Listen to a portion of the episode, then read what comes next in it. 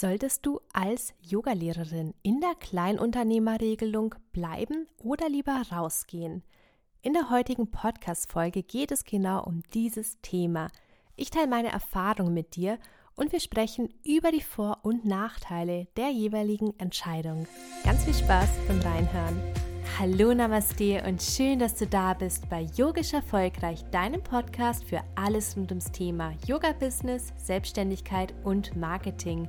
Mein Name ist Michaela und mit Yogisch Erfolgreich möchte ich dir dabei helfen, deine Online- und Offline-Angebote endlich sichtbar zu machen. Hallo und so schön, dass du wieder eingeschaltet hast. In der heutigen Podcast-Folge möchte ich mit dir über die Kleinunternehmerregelung sprechen. Und vorab natürlich der Hinweis, dass es sich bei dieser Podcast-Folge nicht um eine Steuerberatung handelt. Ich würde dir sowieso immer empfehlen, dass du dir einen Steuerberater oder eine Steuerberaterin suchst, welche deinen konkreten Fall mit dir bespricht. Weil aus der Kleinunternehmerregelung rauszugehen, ist ein Schritt, welchen du dir wirklich gut überlegen solltest. Lass uns aber erstmal mit den Grundlagen starten. Was bedeutet Kleinunternehmerregelung? Egal, ob du jetzt in Deutschland oder in Österreich gemeldet bist oder in einem anderen EU-Land, die Regeln sind relativ ähnlich. Was sich natürlich unterscheidet, sind sowas wie Steuersätze oder Umsatzgrenzen und so ein paar Kleinigkeiten. Das Prinzip von einer Kleinunternehmerregelung ist, dass du als Kleinunternehmer bist du unecht umsatzsteuerbefreit. Das bedeutet, du musst von deinen Einnahmen keine Umsatzsteuer ans Finanzamt abführen. Gleichzeitig heißt es auch, dass du von deinen Ausgaben keine Vorsteuer abziehen darfst. Ich nenne jetzt einfach mal so ein einfaches Beispiel als Yogalehrerin. Sagen wir, du bist Yogalehrerin in Österreich und du verkaufst eine Yogastunde für 12 Euro. Das heißt, du verkaufst diese Yogastunde und dir bleiben die ganzen 12 Euro. Wenn du aber nicht mehr in dieser Kleinunternehmerregelung drinnen bist und die Yogastunde für brutto 12 Euro verkaufst, dann musst du, wenn du in Österreich gemeldet bist, 20 Prozent davon ans Finanzamt abführen.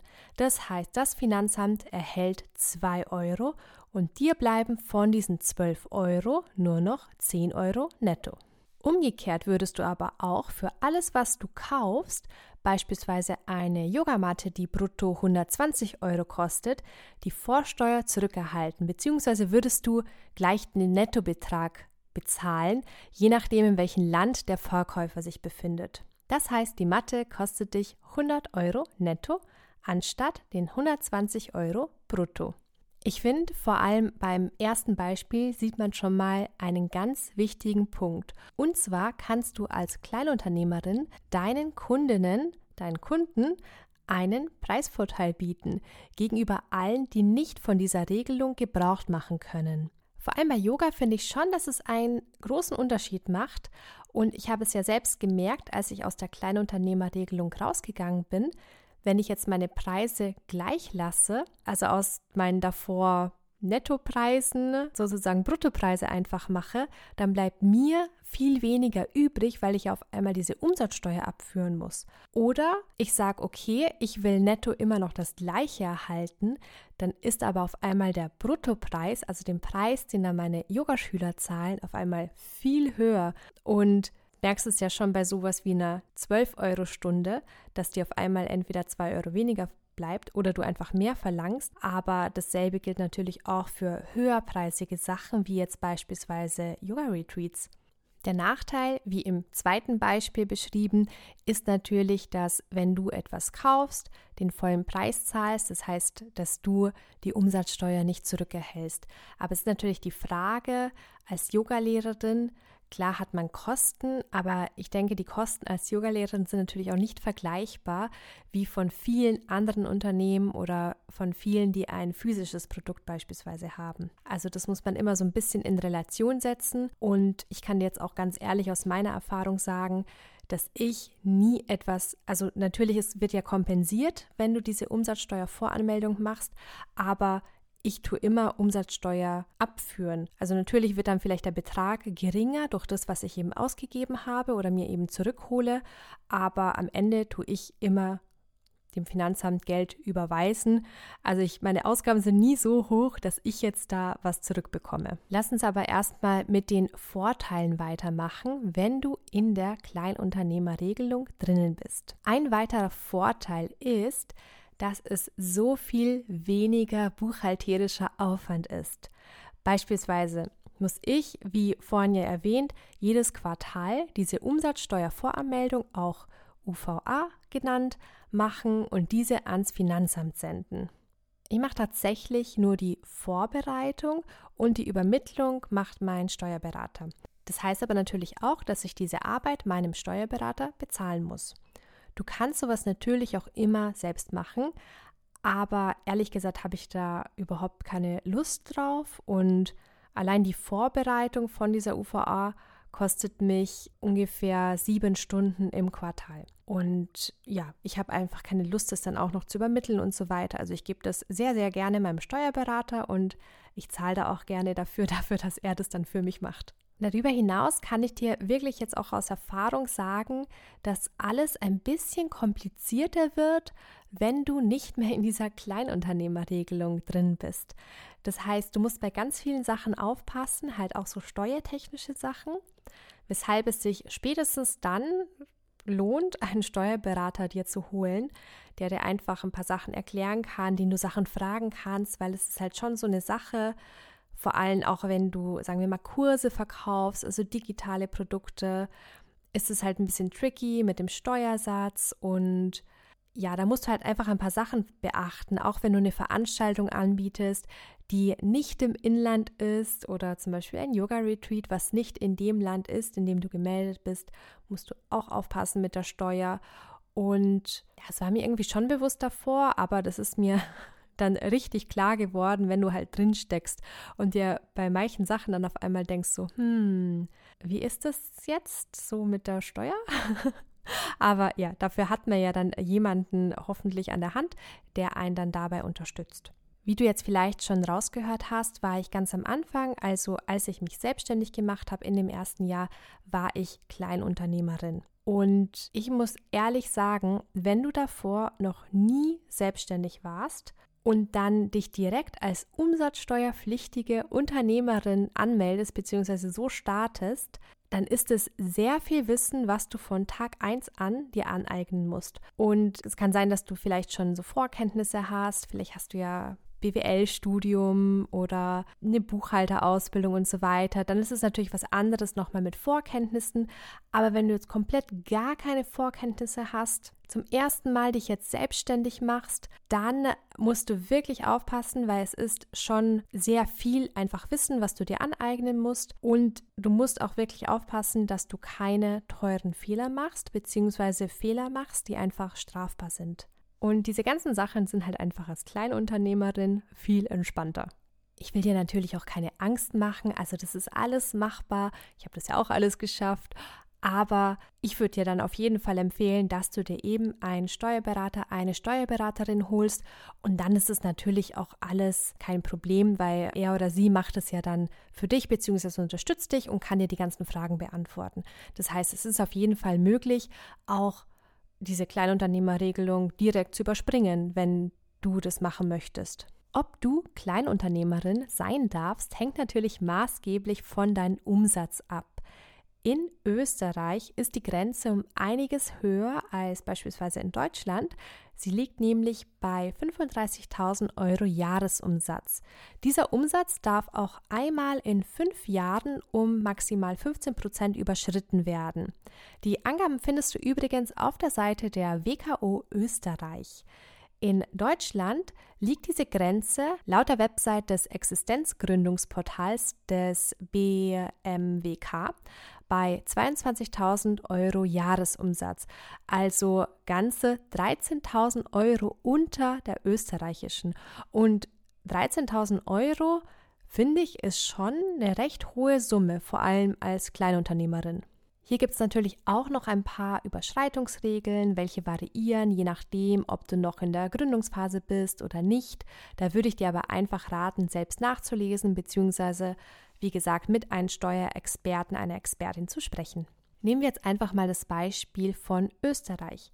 Bei 35.000 Euro Jahresumsatz wären das 2.916 Euro und ein paar zerquetschte im Monat. Das ist für eine neue Yogalehrerin, finde ich zumindest, ein ziemlich guter monatlicher Umsatz, wenn du ganz am Anfang stehst und dich jetzt zum ersten Mal selbstständig machst und dann gleich mit einem monatlichen Umsatz von fast 3000 Euro startest. Natürlich gehen davon noch Versicherungen weg, Ausgaben und Steuern, aber du musst dir natürlich auch denken, dass bei einem geringeren Umsatz sind die ja nicht so hoch, wie wenn du das Doppelte oder das Dreifache verdienst. Ich muss ehrlich sagen, wenn du jetzt total geringe Lebenshaltungskosten auch hast, dann kann ich es voll verstehen, wenn du nicht aus dieser Regelung raus möchtest. Mein damaliger Ausbildungsleiter als ich die Yogalehrerausbildung gemacht habe, der war bereits seit über zehn Jahren als Yogalehrer selbstständig, also komplett selbstständig und war tatsächlich noch immer ganz bewusst in dieser Kleinunternehmerregelung, weil er gesagt hat, dass ihm das komplett reicht und er braucht gar nicht mehr zum Leben. Ich bin gar nicht sicher, ich glaube, er hat auch keine Miete gezahlt, ich glaube, das Haus hat ihnen gehört und so weiter und hat einen normalen Lebensstandard einfach gehabt und er hat einfach nicht mehr zum Leben gebraucht und war happy mit diesen 35.000 und ich habe mit ihm gesprochen und er meinte zu mir, er wird mir auf keinen Fall raten, dass ich aus dieser Regelung rausgehe. Du siehst also, es gibt da komplett unterschiedliche Sichtweisen und es hängt auch so stark von deinem Lebensstil ab oder ja, wo du auch wohnst, weil das ist natürlich auch ein Unterschied, ob du jetzt sagen wir mal, in München wohnst, wo halt die Lebenshaltungskosten einfach super hoch sind, die Miete super hoch ist, oder ob du jetzt irgendwo anders in Deutschland vielleicht wohnst, wo es einfach ein bisschen günstiger ist, oder in Österreich beispielsweise.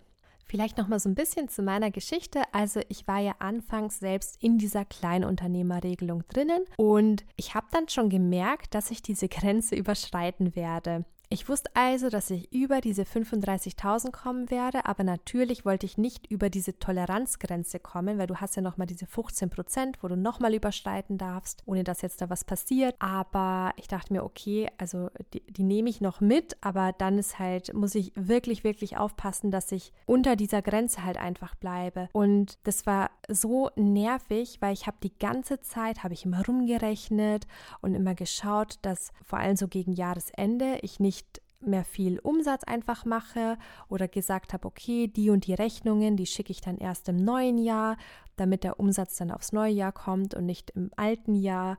Und ja, also ich habe mich eigentlich künstlich klein gehalten. Das Problem war dann auch, weil ich ja einmal überschritten habe, hätte ich im Folgejahr nicht mehr als 35.000 Euro Umsatz machen dürfen, weil diese Überschreitung in Österreich darfst du ja nur einmal in fünf Jahren machen. Das war dann auch der Grund, warum ich aus der Regelung rausgegangen bin, weil ich wusste, okay, ich dürfte jetzt im Folgejahr nur 35.000 Euro Umsatz machen und auf keinen Fall diesen Umsatz überschreiten. Ich habe auch selbst gemerkt, dass ich mich einfach klein halte, weil du versuchst ja dann wirklich am Ende künstlich weniger Umsatz zu machen oder Sachen hin und her zu schieben. Und das war mir dann einfach zu blöd. Ich habe dann natürlich auch mit meinem Steuerberater drüber gesprochen und er war super cool und ehrlich und wir sind das alles durchgegangen. Und er hat mich auch überhaupt nicht gedrängt, was ich finde wirklich einen guten Steuerberater ausmacht dass er zu mir dann gesagt hat, also überleg dir das, äh, schlaf dann noch mal ein paar Nächte rüber, ob du das wirklich willst.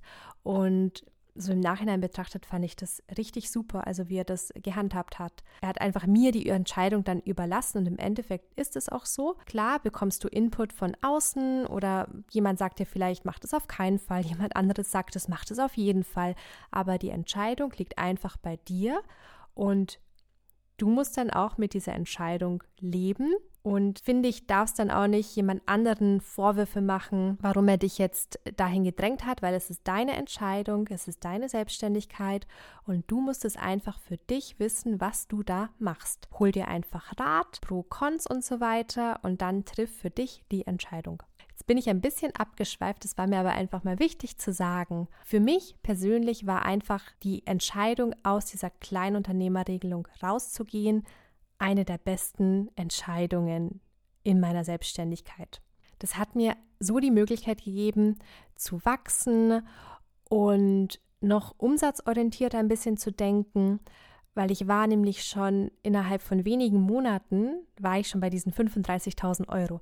Das heißt, ich hätte ja ab dem Zeitpunkt schon nichts mehr verdienen dürfen oder ich hätte nachträglich Umsatzsteuer nachzahlen müssen. Und da habe ich mir, das war der Moment, wo ich dann wirklich wusste, okay, es war die richtige Entscheidung, dass du das gemacht hast. Es war da auch so mein Ziel, dass ich schnell auf diese 35.000 Euro komme, damit ich einfach das für mich so eine Bestätigung habe, okay, das war die richtige Entscheidung, dass ich aus der Regelung rausgehe. Für mich war das tatsächlich ein wirklich großer Schritt, aus dieser Regelung rauszugehen, weil ich natürlich auch die Stimme beispielsweise von dem Ausbildungsleiter damals im Kopf hatte, der zu mir gesagt hat, mach das auf keinen Fall. Und ich dachte mir auch, okay, der ist ja schon seit zehn Jahren selbstständig und in der Regelung drinnen. Wieso solltest du jetzt nach zwei, drei Jahren Selbstständigkeit aus der Regelung rausgehen? Man darf sich da aber auch nicht zu sehr vergleichen und muss einfach darauf hören, was sich für einen selbst richtig anfühlt. Und irgendwie habe ich einfach in mir drin gespürt, als hätte ich so eine Fessel um mich herum mit dieser Regelung. Und das hat mich so gestört und das war dann für mich der Grund, da ich gesagt habe, okay, nein, ich gehe da jetzt raus. Für den Start fand ich es aber tatsächlich super und ich würde es auch wieder so machen, dass ich damit starte, wenn ich mich selbstständig mache, dass ich erstmal in der Kleinunternehmerregelung drinnen bin. Meine Erfahrung ist auch, dass fast alle Yogalehrerinnen so starten. Also zumindest kenne ich niemanden tatsächlich als Yogalehrerin, der oder die sofort umsatzsteuerpflichtig war. Bei klassischen Startups oder sagen wir jetzt mal Beratungsfirmen ist es natürlich oft anders. Diese entscheiden sich ganz oft ganz bewusst gegen die Vorteile der Regelung, selbst wenn sie den Umsatz nicht überschreiten. Der Grund dafür ist einfach, dass natürlich jeder weiß, wenn du Kleinunternehmer bist, dass du einen gewissen Umsatz nicht überschreitest. Sagen wir jetzt mal, du hast eine Beratungsfirma gegründet und willst diese Firma beispielsweise beraten, wie sie ihren Umsatz steigern kann, dann ist es halt schon ein bisschen fragwürdig, wenn du selbst in der Kleinunternehmerregelung drinnen bist und vielleicht gerade mal 20.000 Euro Jahresumsatz machst und dann aber ein großes Unternehmen beraten willst, wie sie jetzt ihren Umsatz verdoppeln, verdreifachen. Und das ist dann oft auch der Grund, warum dann viele sagen, okay, es wirkt vertrauenswürdiger, etablierter, wenn sie nicht Kleinunternehmer sind, sondern direkt aus dieser Regelung rauskommen. Wenn du aber Yogalehrerin bist, dann wird es deinen Kunden, deinen Kundinnen total egal sein, ob du Kleinunternehmerin bist oder nicht. Zumindest ist es meine Erfahrung. Und auch wenn du für eine Firma was machst oder Firmen-Yoga unterrichtest, der Firma ist es egal. Zumindest habe ich jetzt auch so den Eindruck, nachdem ich ja auch Kleinunternehmerin war und dann auch nicht mehr Kleinunternehmerin war, dass das wirklich komplett egal ist. Es ist nicht der Grund, warum jemand eine Yogalehrerin bucht. Und es gibt ja auch bestimmte Gründe, warum jemand sich dafür entscheidet, in der Kleinunternehmerregelung drinnen zu sein, weil es kann ja auch sein, dass man noch einen Teilzeitjob hat oder einen Vollzeitjob, was ja voll okay ist. Es muss ja auch nicht jeder alles hinwerfen und sich komplett selbstständig machen als Yogalehrerin. Das ist ja auch eine Entscheidung, die man eben für sich treffen muss. Vielleicht hat man ja einen coolen Job, den man weitermachen möchte. Da ist ja überhaupt nichts Verwerfliches dran. Und dann gibt es vielleicht gar keinen Grund, warum man jetzt aus dieser Kleinunternehmerregelung rausgehen sollte.